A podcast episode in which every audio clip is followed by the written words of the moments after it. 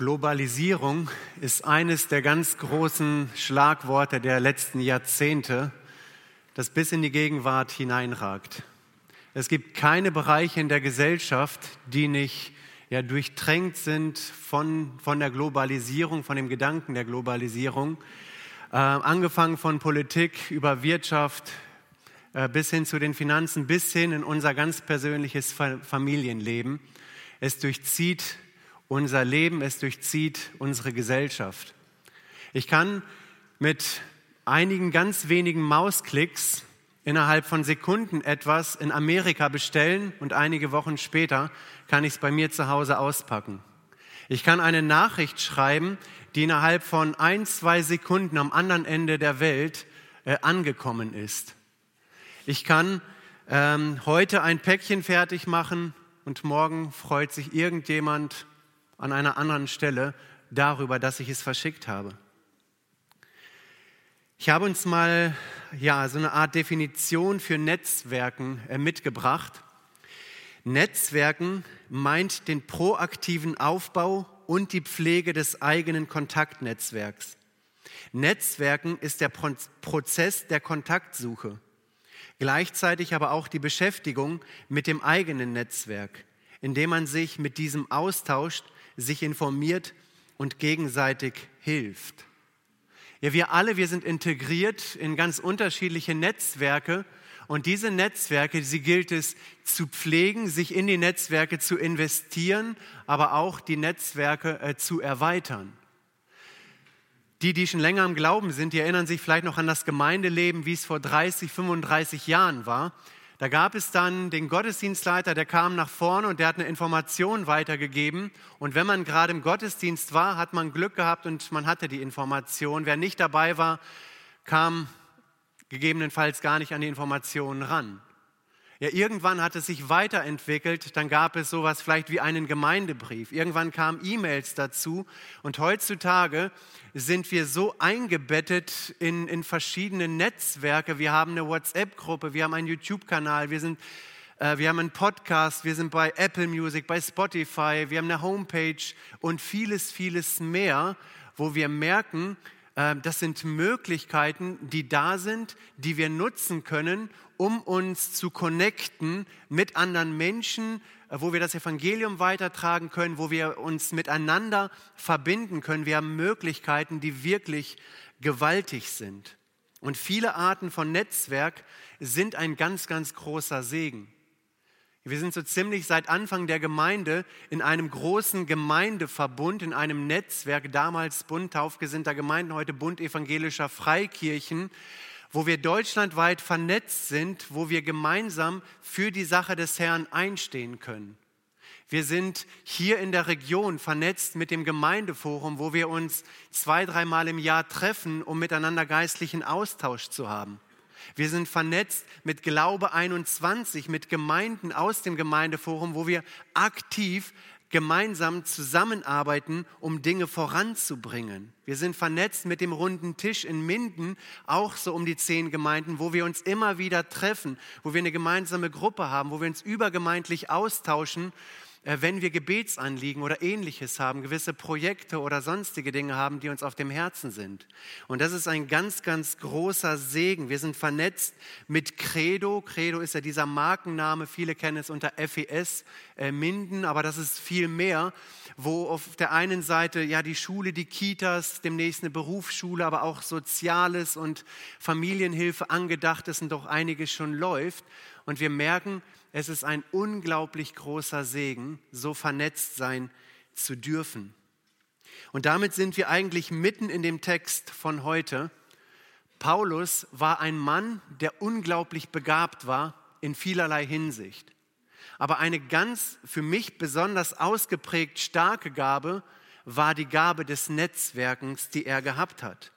Er hat nicht nur Menschen zusammengebracht, er hat Gemeinden zusammengebracht. Er hat Verbindungen hergestellt, wo es vorher überhaupt keine Verbindungen äh, gegeben hat. Es gibt im Neuen Testament, wenn wir allein die Briefe mal durchlesen, werden wir wahrscheinlich um die 100 Personen, Einzelpersonen kommen, äh, die in irgendeiner Weise mit Paulus zusammengearbeitet haben, mit denen er zusammen in einem Netzwerk stand und wo er sich investiert hat in das Netzwerk.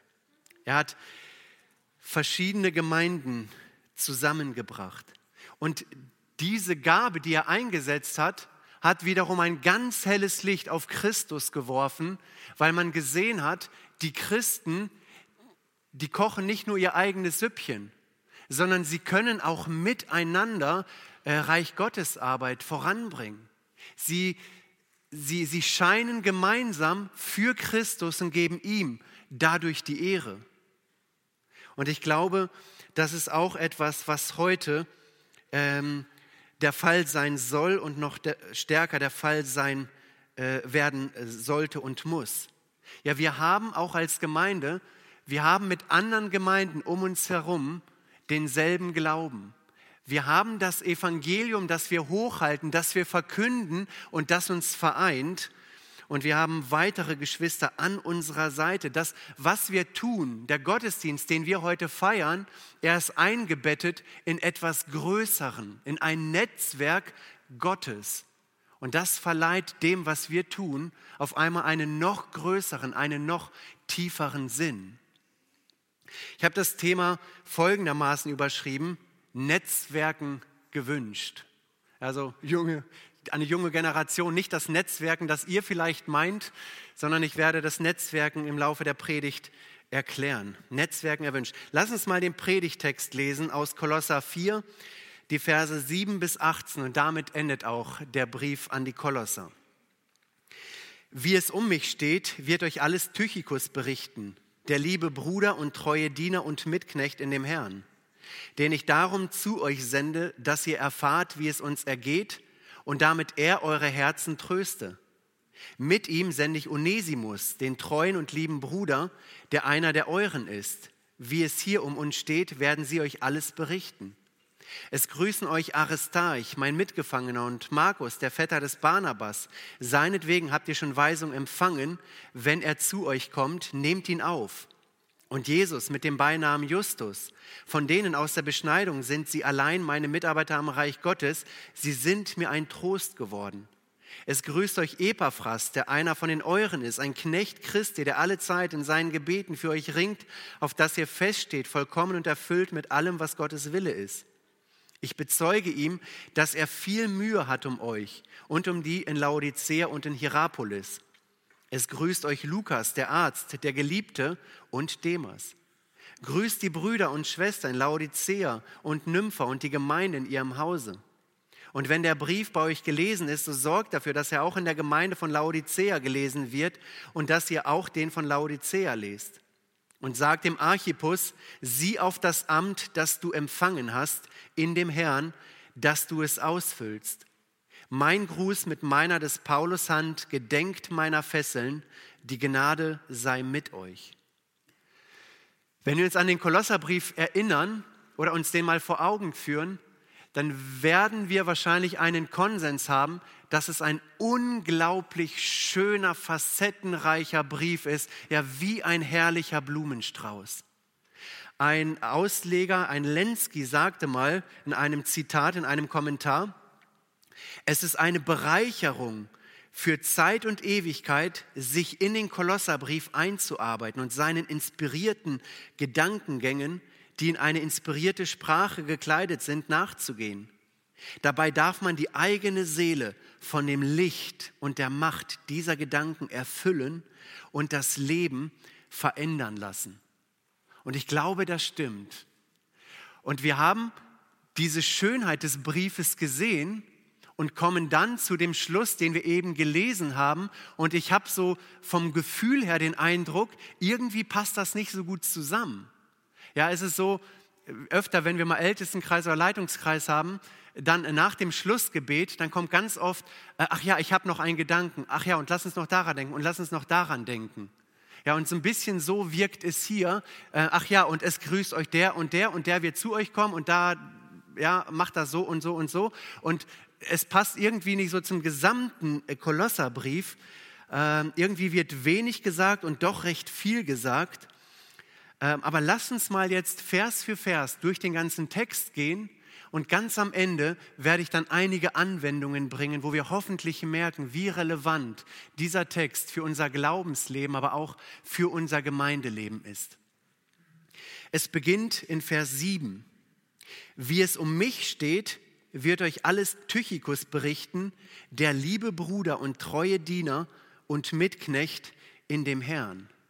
Ja, die Gemeinde in Kolossee, sie hat den Paulus nie gesehen, äh, und aber auch wenn es, äh, auch wenn Paulus in, in Fesseln liegt und die Gemeinde äh, oder und er die Gemeinde nicht besuchen kann, ist es ihnen unglaublich wichtig, dass die Beziehung zur Gemeinde so persönlich wie möglich äh, gehalten wird, gestaltet wird.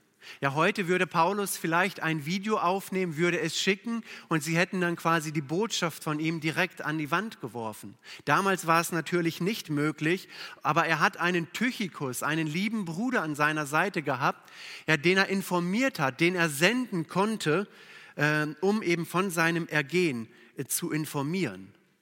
Und das ist ja das, was wir auch lieben und was wir auch schätzen. Es ist die eine Sache, also wir freuen uns sicherlich, wenn wir Rundbriefe von unseren Missionaren bekommen. Und das ist eine Erbauung für uns. Wir wissen, wofür wir beten können. Wir wissen, wie es ihnen geht. Aber es wäre was anderes, wenn vom Missionsfeld eine Person käme, die hier hinkommt und einen Bericht hält und erzählt, wie sie sich die letzten Tage, Wochen, Monate, Jahre in die Missionsarbeit investiert haben. Oder wenn sie selber auf Heimataufenthalt sind, um zu erzählen, wie Gott sie gebraucht. Ja, das wäre eine noch größere Erbauung. Und dieser Gedanke ähm, ist Paulus wichtig. Er will es so persönlich wie möglich gestalten, dass, das, dass, sie quasi, dass er mit der Gemeinde Kolossee noch enger zusammenrückt. Ja, Tychicus selber, er stammt aus der Provinz ähm, Asien, wo auch äh, Kolossee äh, zugehört. Und er wurde immer wieder von Paulus gesandt. Er gehörte zu einem Kreis von Personen, die gesandt wurden, ähm, um das Geld von heidenchristlichen Gemeinden äh, zur Gemeinde nach Jerusalem zu bringen, wurde aber auch darüber hinaus öfter gesandt, um zu erzählen, was Gott Gutes tut. In Timotheus, in Titus äh, lesen wir davon. Also ein Mann, der durchaus bekannt war in unterschiedlichen Gemeinden und der sich für die Sache Gottes eingesetzt hat. Und für die Gemeinde in Kolossee war Tychicus sicherlich kein unbekannter Mann, sondern sie wussten sicherlich, wer er ist. Er war, und das fällt mir hier auf, er war kein Einzelkämpfer, sondern er wusste, auch wenn Paulus mich jetzt sendet, ich bin eingebettet in ein Netzwerk von etwas Größerem, in das Netzwerk von Paulus und damit auch in das Netzwerk Gottes. Und ich finde es so bemerkenswert, wie Paulus von Menschen spricht, mit denen er zu tun hat. Er sagt hier, er ist der liebe Bruder. Ja, äh, welch eine, welch eine, eine Wertschätzung, welch eine Liebe auch dem Tychikus gegenüber bringt Paulus entgegen, indem er die Gemeinde in Kolossee sagt, er ist ein lieber Bruder. Also er, er zeigt diese Wertschätzung, diese Liebe ganz offen. Und da möchte ich von Paulus lernen, wie rede ich äh, über meine Mitmenschen, über die Geschwister in der Gemeinde, in anderen Gemeinden. Ja, lass uns davon lernen, Vokabular, Attribute zu gebrauchen, die wertschätzend, die positiv sind, die den anderen in ein positives Licht rücken. Ja, das macht Paulus immer und immer wieder. Äh, und dann nennt er ihn aber auch treuer Diener. Und das zeigt so ein bisschen die, die Haltung im Dienst, die Tychikus gehabt hat. Paulus wusste genau, wenn ich Tychikus eine Aufgabe gebe, er wird sie zu Ende bringen. Sein Wort hat Gewicht. Wenn er etwas zusagt, dann wird er es auch umsetzen und einhalten. Also eine Tugend der Verlässlichkeit, die wir heute mehr brauchen denn je zuvor. Also auch da ein ganz großes äh, Vorbild. Und er sagt als drittes, der Mitknecht in dem Herrn. Und hier wird Tychikus wieder geerdet. Ja? Er ist ein Knecht, er ist ein geliebter Bruder, er ist ein treuer Diener, aber auf der anderen Seite ist er auch ein Knecht, der nur das tut, was Gott ihm letzten Endes aufträgt. Ja, er weiß, in wessen Dienst er steht, wer sein eigentlicher Herr ist, und das ist Jesus Christus. Von Paulus gesandt und dennoch von Christus gesandt. Das wird hier deutlich. Und dann geht es in Vers 8 weiter, da sagt Paulus, den ich darum zu euch sende, dass ihr erfahrt, wie es uns ergeht und damit er eure Herzen trösten, tröstet. Und hier sehen wir wiederum diesen Netzwerkgedanken äh, des Paulus, den er vor Augen gehabt hat. Ja, die Gemeinde in Kolossä, und so gut kannte er sie, sie drehte sich nicht nur um sich selber, sondern sie wollten Anteil haben am Leben des Paulus. Ja, Paulus, wie geht es dir? Wie geht es dir in den Fesseln? Wie geht es dir vielleicht auch innerlich mit dieser ganzen schwierigen Situation, wo man nicht weiß, was der morgige Tag bringt? Was sind deine Herausforderungen? Wofür können wir beten? Das sind sicherlich implizierte Fragen, die die Gemeinde gehabt haben kann. Also es ist eine Gemeinde, die Sorge trägt über eine Person, die nicht Teil der eigenen Gemeinde ist. Und das finde ich ist doch ein sehr, sehr schöner Gedanke. Ja, wir haben die Aufgabe, Sorge zu tragen füreinander, aber darüber hinaus ähm, hat die Gemeinde es hier bei Paulus gehabt, der eben nicht Teil der Gemeinde Kolossä war. Und auch gerade wenn es um Netzwerken geht im Reich Gottes, äh, dann lasst uns auch das ein Stück weit vor Augen haben, dass wir Interesse zeigen, dass wir uns auch mitteilen, wie es uns ergeht. Vielleicht gerade, wenn man durch verschiedene Krankheitsphasen geht, und das musste ich ein Stück weit lernen. Als ich letztes Jahr eine lange Zeit krankgeschrieben war, war ich wieder im Gottesdienst, ich habe es aufgesogen, ich habe mich unglaublich schwer getan, nach vorne zu gehen und zu sagen, wie es mir gesundheitlich geht, weil ich denke, Mensch, so krank war ich auch nicht wie viele andere Geschwister und interessiert es die Gemeinde überhaupt? Aber macht das nicht Gemeinschaft aus, dass wir einander mitteilen? Dass wir dann auch einander im Gebet tragen können, Gott danken können. Und wenn Tychikus hier diese Aufgabe erledigt hat, sagt Paulus, so wäre die Folge, dass die Gemeinde in Kolossee äh, getröstet, gestärkt und ermutigt wird. Also beide haben einen Mehrwert, wenn das geschieht. Sowohl Paulus hat einen Mehrwert, weil er weiß, die Gemeinde ist erbaut, sie wird sicherlich auch im Gebet für ihn einstehen. Und die Gemeinde hat einen Mehrwert, weil sie wissen, ja, Gott ist gut, Gott hört auf Gebet, Gott stärkt uns im Glauben. In Vers 9 heißt es dann, mit Tychikus, also mit ihm sende ich Onesimus, den treuen und lieben Bruder, der einer der euren ist. Wie es hier um und steht, werden sie euch alles berichten. Ja, Onesimus ist sicherlich bekannt, bedeutet so viel wie der Nützliche. Äh, und den kennen wir aus dem Buch äh, Philemon, der von ähm, äh, Philemon weggelaufen ist und er ist ja geflohen und trifft wahrscheinlich Paulus in Rom. Paulus bringt ihm das Evangelium, er erkennt, dass er ein Sünder ist, kehrt um äh, und bekommt von Gott neues Leben. Und sie sind jetzt ein Teil des, der Strecke unterwegs mit Paulus. Es entsteht eine ganz enge Verbindung zwischen Onesimus und Paulus. Ähm, und jetzt bittet Paulus dem Philemon, nimm den Onesimus doch bitte wieder auf.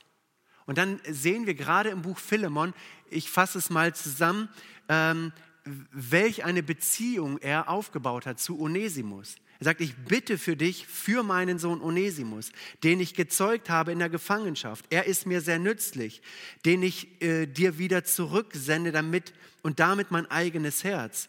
Ich wollte ihn gern bei mir behalten, äh, damit er mit mir um des Evangeliums willen dient. Nimm ihn auf, wie mich selbst. Und dann geht sogar so weit, dass sagt, wenn er dir für Schaden gesorgt hat, ich bin bereit, für den Schaden aufzukommen. Und hier sehen wir diese absolute Einheit zwischen Onesimus und Paulus auf der anderen Seite. Eine enge Bindung ist in dem Netzwerk entstanden. Ja, und er wird ebenfalls treuer und lieber Bruder genannt. Und um ihn zu stärken, sagt er noch, der ja einer von euch ist. Also auch da in der Gemeinde kein Unbekannter. Also er appelliert damit, ja, nehmt ihn herzlich auf, gebt ihn einen Platz in, in eurer Mitte. Ähm, und Paulus tut das Richtige. Ich glaube, am liebsten hätte Paulus den Onesimus bei sich behalten, weil wir merken, wie sie ein Herz und eine Seele waren, wie da wirklich eine tiefe Freundschaft entstanden ist. Aber Paulus wusste in der Situation, es dient der Zusammenarbeit mehr, wenn ich Paulus jetzt zurücksende. Ja, vielleicht war das Herz von Onesimus noch bei Paulus, aber dem Netzwerk diente es mehr, wenn er zurückgeht, um da die Aufgaben zu erledigen, die für ihn dran sind. Und wir merken eben auch, dass eben neben diesen ganzen theologischen Ausführungen, die Paulus macht, ihm der Gedanke der Beziehungen innerhalb der Gemeinden so elementar wichtig war. Dass die Beziehungen aufrecht gehalten werden sollten um jeden Preis. Und er gibt der Gemeinde auch Bitten mit auf den Weg, was sie zu tun haben, damit Beziehungen gestärkt werden und somit auch wiederum das übergemeindliche Netzwerk gestärkt werden kann. In Vers 10 heißt es, es grüßen euch Aristarch, mein Mitgefangener, und Markus, der Vetter des Barnabas. Seinetwegen habt ihr schon Weisungen empfangen, wenn er zu euch kommt, nehmt ihn auf. Also auch hier weitere Brüder, wo eine Beziehung stand, also äh, mit jüdischem Hintergrund. Es werden hier Aristarch, Markus genannt, die auch wiederum eine Beziehung zur Gemeinde hatten, wo Paulus, ähm, genau, wo, wo Grüße übermittelt werden sollen. Und Aristarch, finde ich, ist eine sehr interessante Person. Ähm, er sitzt mit Paulus im Gefängnis, er kommt aus Thessalonik und er ist auch mit Paulus schon durch dick und dünn gegangen. Bei dem Aufstand in Ephesus war er dabei. Er ist bei dem Schiffbruch auf dem Weg nach Rom äh, dabei gewesen. Und eigentlich fast alle Ausleger gehen davon aus, dass Aristarch äh, freiwillig mit Paulus im Gefängnis war, um Paulus auf diese Art und Weise dienen zu können. Ja, also ein Mann, der sich wirklich der Reich Gottes Arbeit verschrieben hat. Und ich glaube, Gott konnte Paulus nur deshalb so gut gebrauchen, weil er Menschen wie Onesimus und wie einen Aristarch und einen Tychikus an seiner Seite hatte. Ja, und somit waren sie ein Segen, dass er seine Aufgabe auch gut erledigen konnte. Ein Mann, mit dem er durch dick und dünn gegangen ist. Dann ist hier von Markus, der Vetter des Barnabas, die Rede. Ja, wir, wir wissen von Paulus, dass er drei Missionsreisen gemacht hat. Und als er auf die erste Missionsreise gegangen ist, dann lesen wir in Apostelgeschichte 13, 13, Paulus aber und die um ihn waren, fuhren von Paphos ab und kamen nach Perge in Pamphylien. Johannes aber trennt, also Johannes Markus, das ist ein Doppelname, äh, Johannes Markus aber trennte sich von ihnen und kehrte nach, äh, zurück nach Jerusalem. Also er soll mitkommen auf die erste Missionsreise mit Barnabas und Paulus, vielleicht als so eine Art Assistenz, als Lehrling, was auch immer. Und irgendetwas muss geschehen sein, was ihn dazu veranlasst hat, zu sagen, Paulus und Barnabas, ich gehe nicht mit.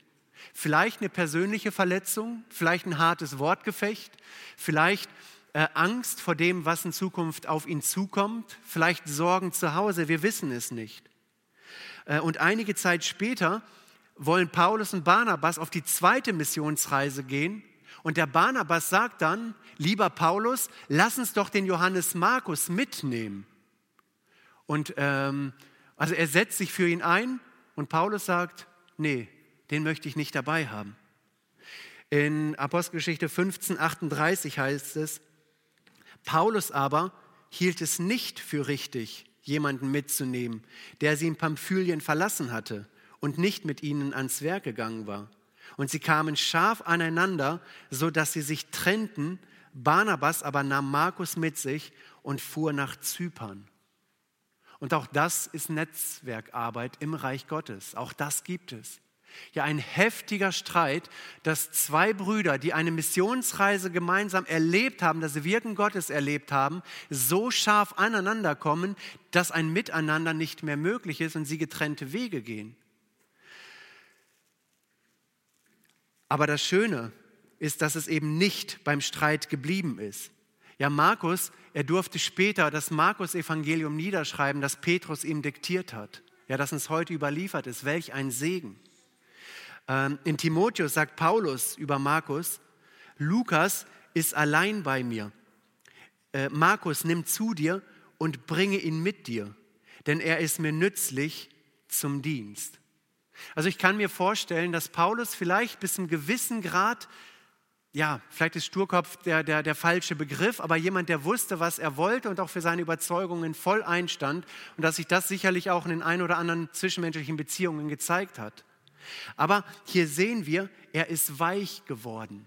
Ja, er war in dem Sinne nicht nachtragend, sondern die Versöhnung beinhaltete wiederhergestell, eine wiederhergestellte Beziehung. Er konnte gut miteinander.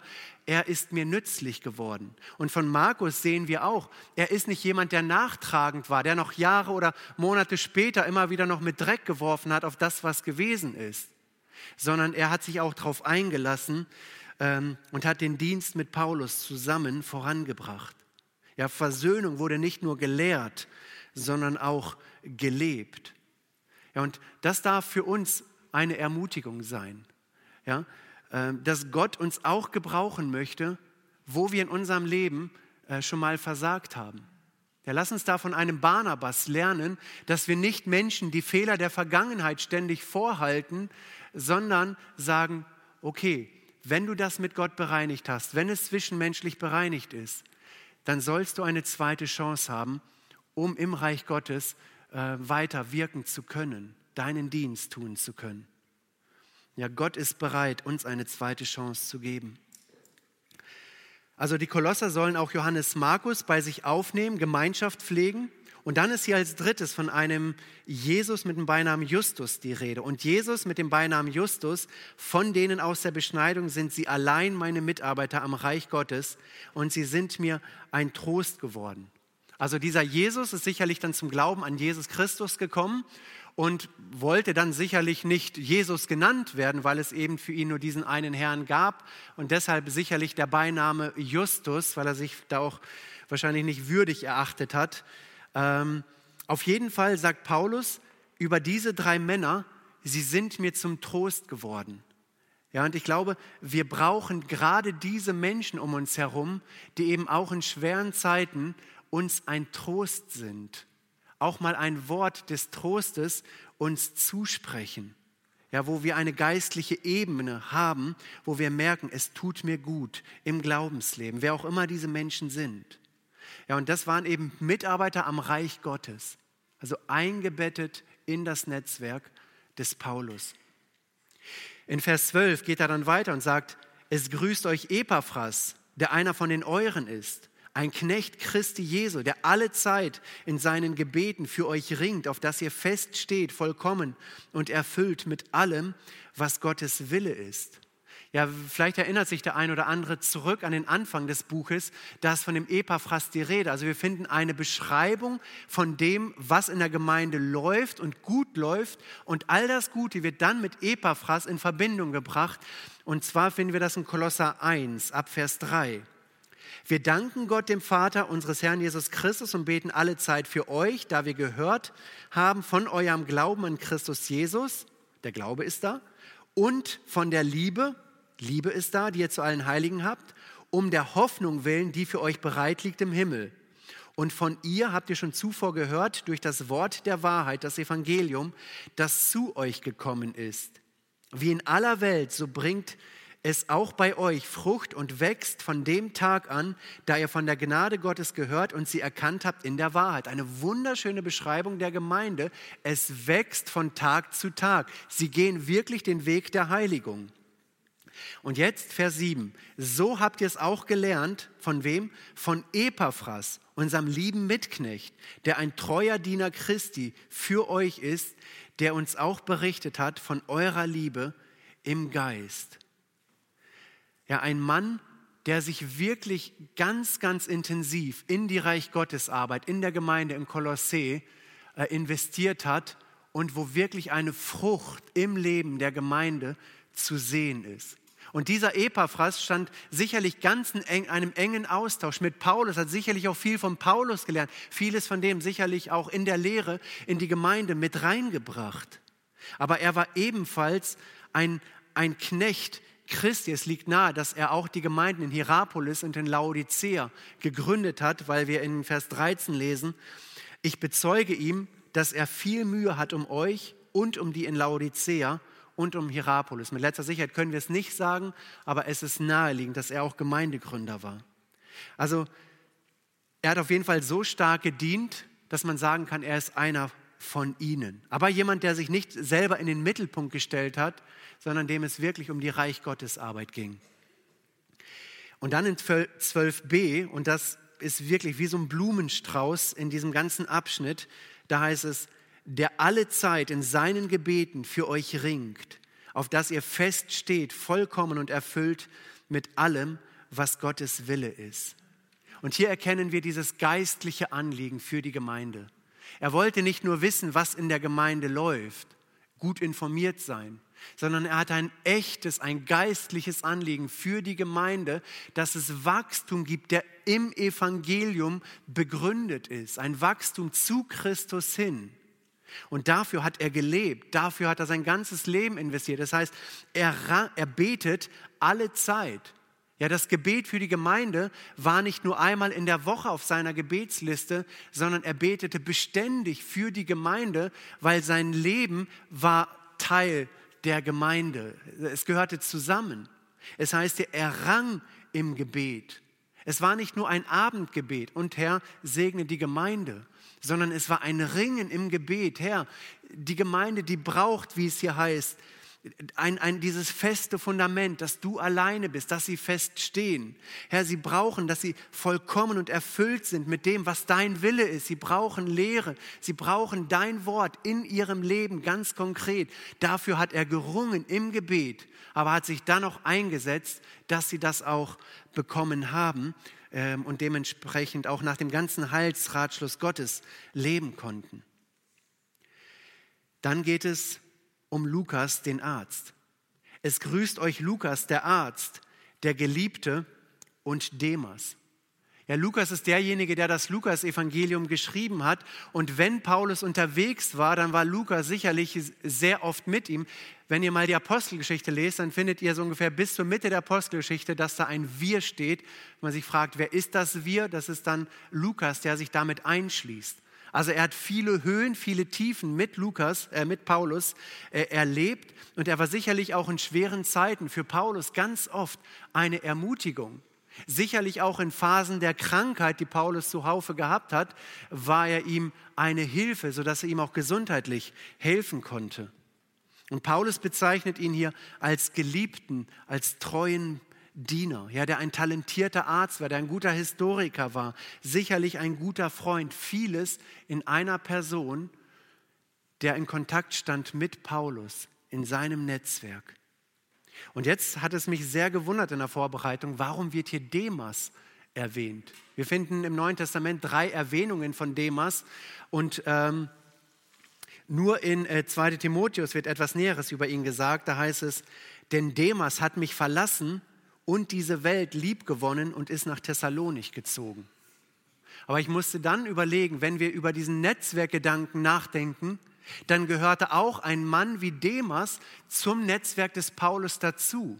Auch Menschen, die die Welt liebgewonnen haben, die den eigenen Weg gegangen sind, war Paulus wichtig, sie zu erwähnen, warum auch immer er Grüße hat übermitteln lassen. Auf jeden Fall wissen wir von ihm, er hat sich für die Welt entschieden. Er hang, oder ja, um, um mit Elia zu sprechen, wie lange hinket ihr auf beiden Seiten? Und er hat sich entschieden und hat sich für die Welt entschieden. Aber dennoch lässt Paulus ihn nicht einfach so fallen, sondern er, er übermittelt diese Grüße weiter und bringt damit ja auch einem Demas eine gewisse Wertschätzung entgegen und animiert die Gemeinde dazu, auch für diesen Demas sicherlich dadurch auch zu beten, weil sie ja wussten, dass er die Welt liebgewonnen hat, weil er ja sicherlich der Gemeinde bekannt war. Auch Menschen, die ohne Gott leben, sollten in unser Netzwerk dazugehören, dass wir sie wieder ganz neu ja, mit der Liebe Jesu lieben können ehrlich lieben können, aber auch für Christus gewinnen können. Und dann zum Ende hin sagt er, grüßt die Brüder und Schwestern in Laodicea und Nympha und die Gemeinde in ihrem Hause. Ja, nachdem Paulus jetzt diese ganzen Grüße und so weiter weitergegeben hat ähm, von Einzelpersonen, ähm, bittet er jetzt, dass die Brüder und Schwestern in Laodicea und Nympha auch gegrüßt werden. Ähm, die lagen sicherlich sehr nah beieinander, sodass das äh, kein Problem war. Ähm, und dann ist hier von der von Nympha die Rede. Wir wissen nicht, ob es Mann oder Frau ist. Auf jeden Fall war es eine Gemeinschaft, die sich in den Häusern äh, getroffen hat. Und Gemeinden und das fällt mir hier auf, sie sollen miteinander in Kontakt sein und im Kontakt äh, bleiben. Ja, sie sollen einander grüßen und auf diese Weise weiß man umeinander. Ja, man rückt vielleicht ein Stück enger äh, zusammen. Und das sehen wir auch in Vers 16. Und wenn der Brief bei euch gelesen ist, so sorgt dafür, dass er auch in der Gemeinde von Laodicea gelesen wird und dass ihr auch den von Laodicea liest. Und sicherlich haben die Gemeinden das auch umgesetzt. Ja, da ist jetzt jemand losgezogen oder einige Leute losgezogen und haben gesagt, und liebe Grüße und an die Gemeinde und wir wünschen euch vielleicht das und das und hier ist der Brief und lest ihn doch bitte vor. Ja, und dann wurde das Teil des Gottesdienstes, den sie gefeiert haben. Auf einmal war in der Gemeinde Laodicea, hatte viele Elemente von der Gemeinde in Kolossee und umgekehrt genauso und somit rücken die enger zusammen ähm, auch wenn das Ergebnis nicht immer wünschend äh, so umgesetzt wurde wie gewünscht. In Offenbarung 3 lesen wir, dass die Gemeinde in Laodicea äh, lau geworden ist und ihren, ja, ihre Liebe erkaltet ist. Auf jeden Fall möchte Paulus, dass sie in Kontakt bleiben. Und dann im vorletzten Vers sagt er, und sagt dem äh, Archippus, sieh auf das Amt, das du empfangen hast in dem Herrn, dass du es ausfüllst ja, welcher Dienst ganz genau mit dem Amt äh, gemeint ist. Es wird nicht überliefert. Ähm, aber er soll auf jeden Fall seinen Dienst, in dem er steht, den soll er erfüllen. Und ich finde das schon bemerkenswert, wenn es hier ein Brief ist, den die Gemeinde Kolossee liest, den dann in Laodicea gelesen wird, dass hier eine einzelne Person eine Mahnung bekommt, die alle mitbekommen. Finde ich interessant. Aber da habe ich gedacht, eigentlich kann man hier auch sehr, sehr gut unseren Namen einfüllen. Ich glaube, viele von uns stehen in einem Dienst. Und auch wenn wir in keinem Dienst stehen, können wir unseren Namen hier einsetzen. Ja? Ähm, sieh auf den Dienst, den du empfangen hast. In dem Herrn, dass du es ausfüllst. Also eine öffentliche Mahnung, treu zu sein, anhaltend zu sein, sich für das Reich Gottes einzusetzen. Ja, und das gilt es auch heute. Ich glaube, wir Menschen, wir werden schnell äh, müde, vielleicht frustriert, vielleicht abgelenkt, vielleicht angegriffen, vielleicht von anderen Menschen enttäuscht, sodass wir immer gewisse Ausreden haben, das vielleicht doch nicht weiterzumachen, was wir bisher gemacht haben. Aber vielleicht gilt genau dir dieser Vers und mir natürlich ganz persönlich. Ja, sieh auf das Amt, das du empfangen hast, sieh auf den Dienst, in dem Herrn. Nicht, weil Menschen es fordern, sondern weil Gott es möchte, in dem Herrn, dass du es ausfüllst. Und dann im letzten Vers heißt es, mein Gruß mit meiner des Paulus Hand, gedenkt meiner Fesseln, die Gnade sei mit euch. Mein Gruß mit meiner Hand des Paulus, also sicherlich hat Paulus den Brief diktiert, jemand anders hat geschrieben, aber den Gruß, den hat er selber geschrieben. Gedenkt meiner Fesseln, ja, bleibt im Gebet verbunden. Ja, denkt an mich. Und dann finde ich so schön, wie er endet, die Gnade sei mit euch. Ja, alles ist aus Gnade. Die Gnade soll alles umschließen. Ja, kein Netzwerk, keine Beziehungen, die nicht umhüllt sind von der Gnade, von dem, was der Wille Gottes ist. Ja, und das, was wir jetzt gelesen haben, ja, bis zum Ende des Briefes. Es klingt vielleicht auf den ersten Blick nicht spektakulär. Aber ich glaube, wenn wir das beherzigen und umsetzen, dann ist das richtig effektiv. Ich habe uns ein, äh, ein Bild mitgebracht. Da heißt es, manchmal werden ganz gewöhnliche Dinge ganz außergewöhnlich, einfach weil man sie mit den richtigen Leuten macht. Und das sehen wir bei Paulus. Er macht ganz gewöhnliche Dinge ähm, ja, die dem Evangelium dienten. Und man kann sagen bei ihm, mit den richtigen Leuten, äh, so dass daraus etwas Außergewöhnliches äh, wurde. Das Reich Gottes gebaut wurde, dass Menschen erbaut wurden, dass Menschen in die Beziehung zu Gott gerufen wurde. Ja, und dann, damit bin ich auch schon bei den Anwendungen aus dem Text heraus, die ich wirklich an uns weitergeben möchte, mit der Bitte, sie ernsthaft äh, in den Gedanken zu bewegen und sich selbst auch zu reflektieren, zu fragen, lebe ich das oder ist das wieder, ist das nur irgendwo Theorie? Ein erster Gedanke, sei kein Einzelkämpfer. Ja, Paulus hat mit Aristarchus, mit äh, Markus, mit Justus, mit Epaphras, mit Lukas Menschen gehabt, die, ihr, die ihre eigenen Lebenswege hatten, die ihre eigenen Höhen, Tiefen, Lebensfreuden, aber auch äh, Anfechtungen, Schwierigkeiten gehabt haben. Und wenn wir die verschiedenen Stellen lesen, dann sehen wir, wie Paulus in diese äh, Beziehungen aktiv investiert hat. Ja, Paulus ist nochmals nicht alleine mit dem Kopf durch die Wand gegangen. Es war keine One-Man-Show äh, bei Paulus, sondern er hat sich mit Menschen umgeben, die Jesus Christus von Herzen lieben. Und ich glaube, da ist jeder von uns gefragt, ganz egal, ob wir zugeschaltet sind, ob wir im Untergeschoss hier sind, sind wir alle gefragt, initiativ zu werden. Ja, ich kann nicht im Gottesdienst sitzen oder zugeschaltet sein und sagen, ähm, ich erwarte, dass heute nach dem Gottesdienst jemand auf mich zukommt. Ja, und wenn keiner auf mich zukommt, dann gehe ich beleidigt nach Hause. Das geht nicht. Ja, ich kann nicht erwarten, dass jemand auf mich zukommt, wenn ich nicht selber auf eine Person zugehe. Ich kann nicht erwarten, dass mich jemand nach Hause einlädt, wenn ich nicht selber Menschen zu mir nach Hause einlade. Ich kann nicht erwarten, Freunde in Christus zu finden, wenn ich mich nicht darum bemühe und versuche, Freunde zu finden, Beziehungen aufzubauen, die mir auch wirklich weiterhelfen. Und es wäre falsch, alles von anderen zu erwarten und mich zurückzulehnen und im Selbstleid zu suhlen und sagen, ach, ich armer Mensch, keiner mag mich, keiner liebt mich, keiner äh, spricht mich an.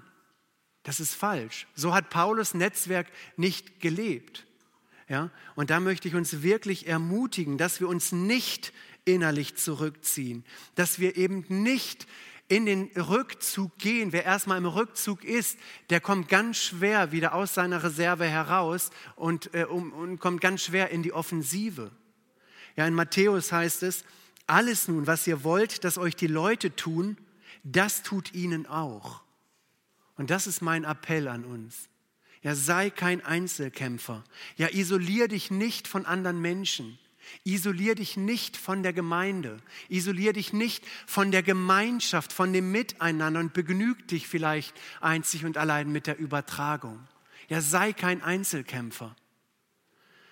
Ich glaube, wenn wir Einzelkämpfer sind oder auf dem Weg sind, es zu werden, dann werden wir uns mehr und mehr des Segens des Herrn berauben und werden vielleicht auch im Glaubensleben nach und nach, Stück für Stück erkalten.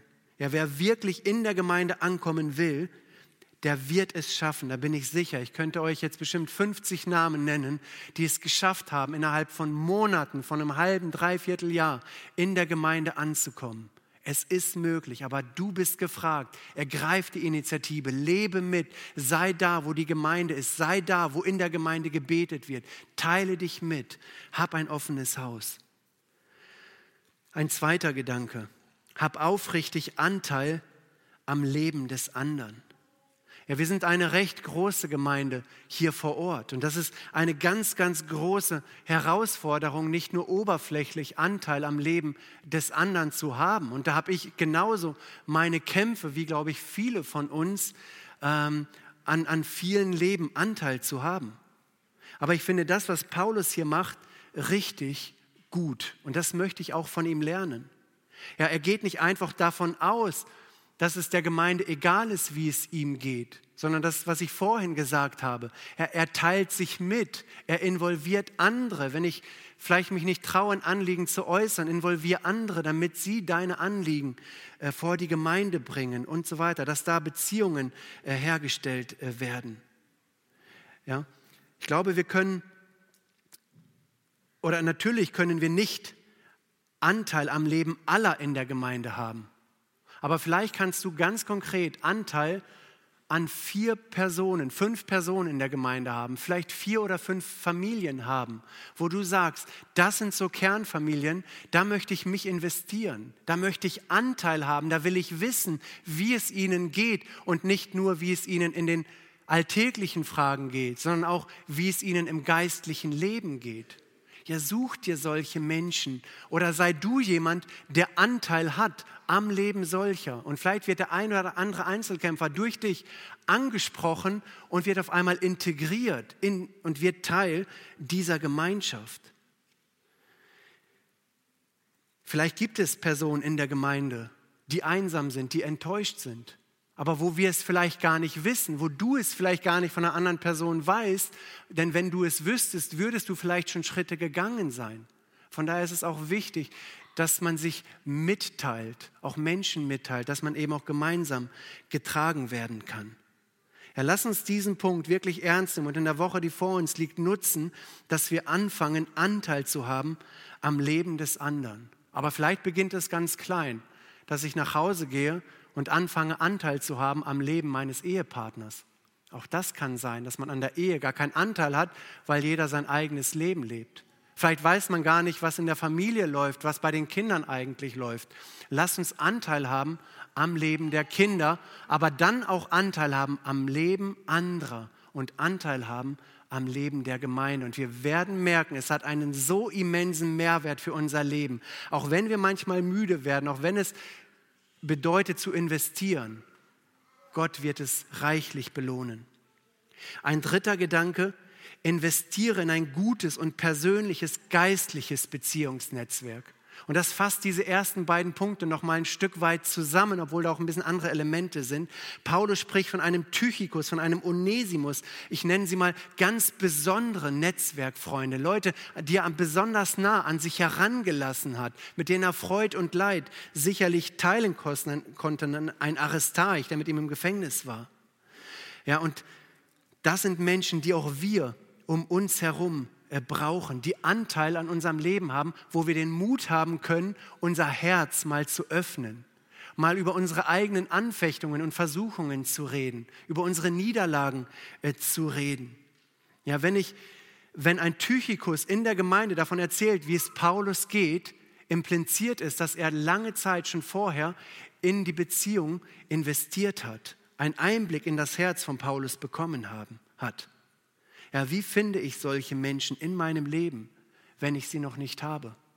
Ich glaube zuallererst, indem ich sie auf meine Gebetsliste nehme und sage, ich bete jeden Tag für einen Mann, für eine Frau, für Menschen in meinem Leben, mit denen ich ein ehrliches geistliches Beziehungsnetzwerk eingehen kann ja, indem ich regelmäßig bete, aber dann auch, was ich vorhin sagte, indem ich Initiative ergreife, indem ich auf Menschen zugehe, Beziehungen zulasse, indem ich mich verletzlich auch mal mache, indem ich mich vielleicht einer Person auch mal öffne, sodass da etwas entstehen kann, eine Beziehung entstehen kann. Ja, es gehört dazu, dass ich meine Haustür öffne, dass ich so eine Person ähm, vielleicht auch mal jemanden einlade, um eben eine Beziehung aufzubauen, wenn ich so eine Person in meinem Leben noch nicht habe. Ja, indem ich mich eine Kleingruppe suche, mir eine Kleingruppe suche. Oder wenn ich unter, mit, mit Jesus unterwegs bin, indem ich selber eine Kleingruppe starte, um so Teil eines Netzwerks zu sein, um Anschluss zu finden, um Freunde zu finden in der Gemeinde. Es ist so leicht, in der Gemeinde unterzugehen. Unglaublich leicht. Aber das ist doch nicht Gemeinde.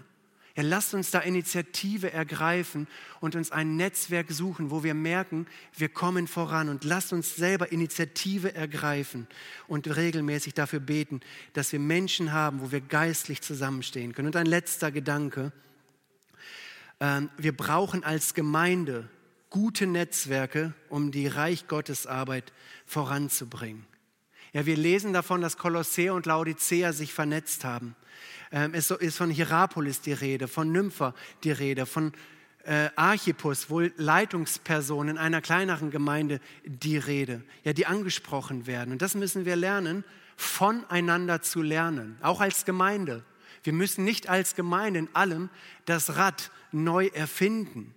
Ich bin so dankbar, wirklich von tiefstem Herzen, dass wir hier im Altkreis Lübbecke diese zwölf Gemeinden haben, die im Gebet auf Leitungsebene zueinander stehen. Ich bin unfassbar dankbar für die aktive Zusammenarbeit von acht Gemeinden, ja, dass wir vor Jahren die Bibelschule starten durften, dass wir die EVA-Konferenz starten durften.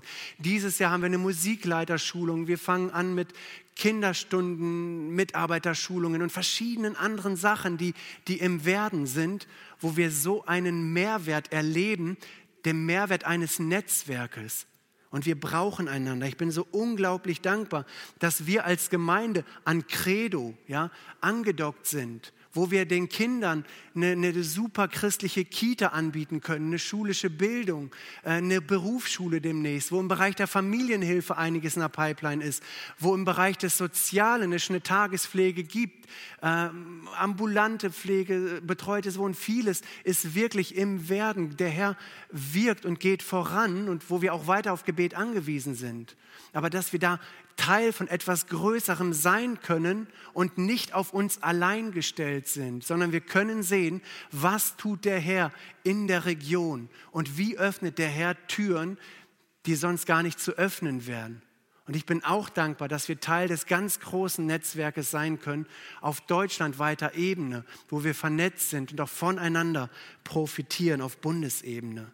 Ja, unser Gemeindeleben darf nicht losgelöst sein von dem, was Gott um uns herum tut.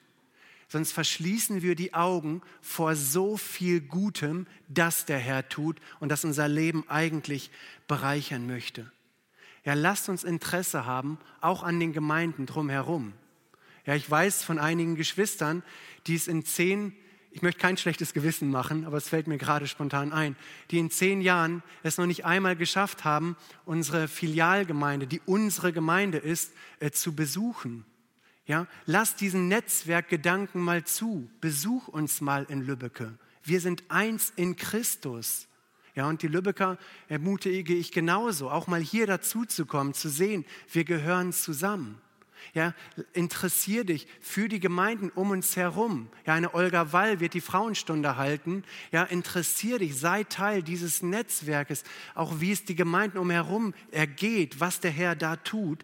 Und wir werden merken, dass genau das geschieht, worum Jesus in Johannes 17 betet, die Einheit in der Gemeinde und die Einheit der Gläubigen in der Region, die wird gestärkt. Und Gott bekommt die Ehre. Das Bild der Gemeinden erscheint in einem anderen Licht, weil die Menschen um uns herum sehen, da sind Geschwister, die lieben denselben Herrn und die kämpfen für dieselbe Sache. Und das alles verbindende Element, und damit ende ich, sind die letzten äh, Worte, Gnade sei mit euch. Ja, Paulus hat erlebt, dass die Gnade sein Leben verändert hat und dass es in allem einzig und allein um die Gnade geht. Und wenn die Gnade fehlt, wenn nicht alles von der Gnade Christi durchdrungen ist, macht das alles keinen Sinn. Ja, die Gnade sei mit euch. Das wünsche ich euch auch in euren Herausforderungen, äh, auch in eurem persönlichen Netzwerken, uns als Gemeinde in unserem Netzwerk, dass wir in diesen ganzen Dingen wirklich die Gnade Gottes erleben. Amen.